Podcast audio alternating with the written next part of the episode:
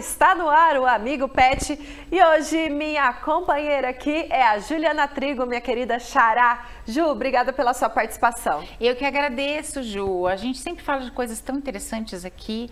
Então, assim, para mim é uma honra estar nesse programa, pode ter certeza disso. Com certeza. Bom, no programa anterior a gente falou sobre frio, se os animais sentem frio assim como a gente. Se você não assistiu ainda esse bate-papo, então é só dar uma olhadinha aqui no nosso canal para você acompanhar e ficar por dentro.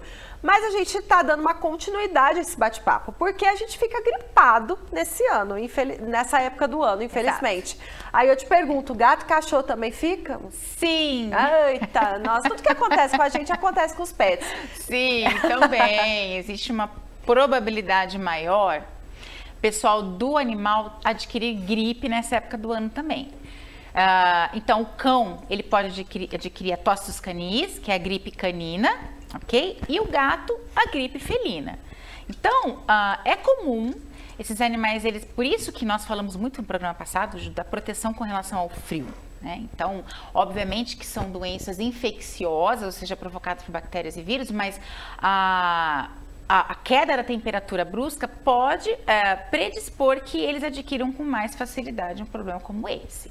Então, sim, eles gripam, Ju. Perfeito. Ô, Ju, e tem os agentes que causam bactérias? É. Como que funciona Sim. isso? Como eu já comecei a comentar, no caso do cão, existe uma bactéria que é bem conhecida. Acredito que muitos dos tutores já ouviram falar, que é a Bordetella bronquicética. Nossa! Sério. É, é uma... Já ouviram? É, sim, a, a, é, exato, é.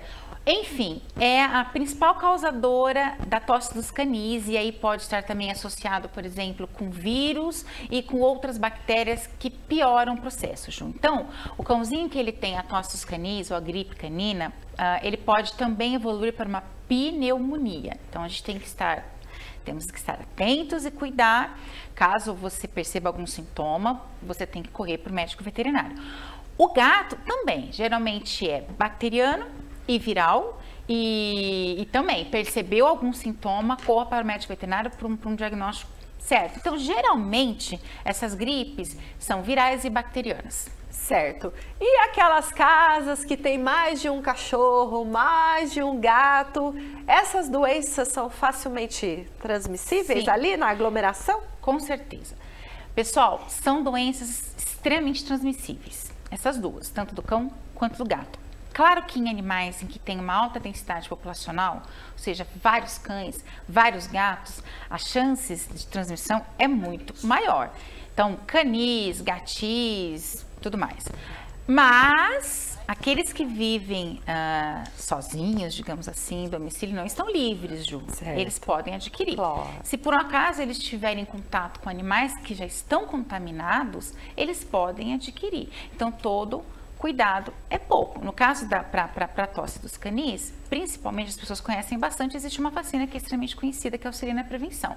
Mas pessoal, é, para os dois casos, né? Para o cão e para o gato, busque um médico veterinário, ok? Ele vai te explicar direitinho sobre o protocolo vacinal, ele vai é, te orientar na questão da prevenção e, se tiver com sintoma, obviamente, uh, na questão do tratamento também. Perfeito. Bom, a gente espirra, a gente tosse e os nossos animais? Quais ah, sintomas têm? Também. Ah, então assim, o cão, eles vamos falar primeiro do cão. Ele vai tossir, principalmente tanto que chama tosse dos canis, é uma tosse tipo ganso. Às vezes ele, ele chega a, até a vomitar, ele fica como se fosse engasgado, e aí as pessoas às vezes até confundem.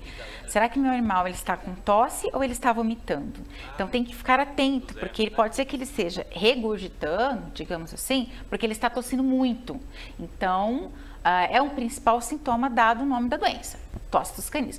No caso dos gatos, os gatinhos eles podem apresentar uma conjuntivite severa, muita secreção nasocular, espirros, então é fácil de identificar. Apareceu um desses sintomas, pode ter ali aquele, aquele, aquela secreção que a gente chama de secreção purulenta, parecida com pus, percebeu, gente?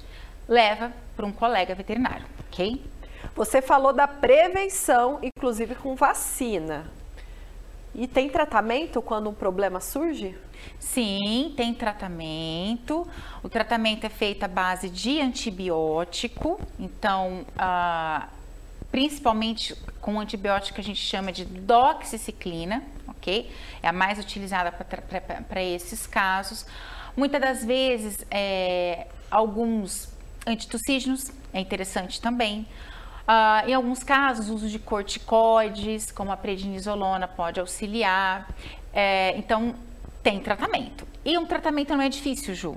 Sendo diagnosticado da maneira correta e rapidamente, tem um tratamento e geralmente o tratamento ele, ele traz, ele tem sucesso. Perfeito. Obrigada pela sua participação aqui hoje, viu, Ju? Eu que agradeço, Ju, e espero até o nosso próximo programa. Agora, antes de finalizar, Sim. deixa eu comentar. Nós temos a nossa linha, um antibiótico que é o doxifintabis, pessoal. Ele é palatável, super prático de administrar, que é a base de doxiclina que nós estamos comentando, ok?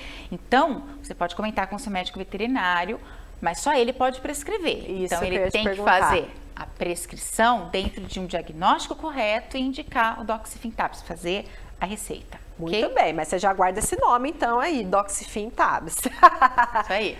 Obrigada, Ju. Eu que agradeço, Ju. Obrigada também pela sua companhia. Tem alguma dúvida? Escreva aqui pra gente. Gostou desse papo? Curta, compartilhe e até semana que vem. Tchau.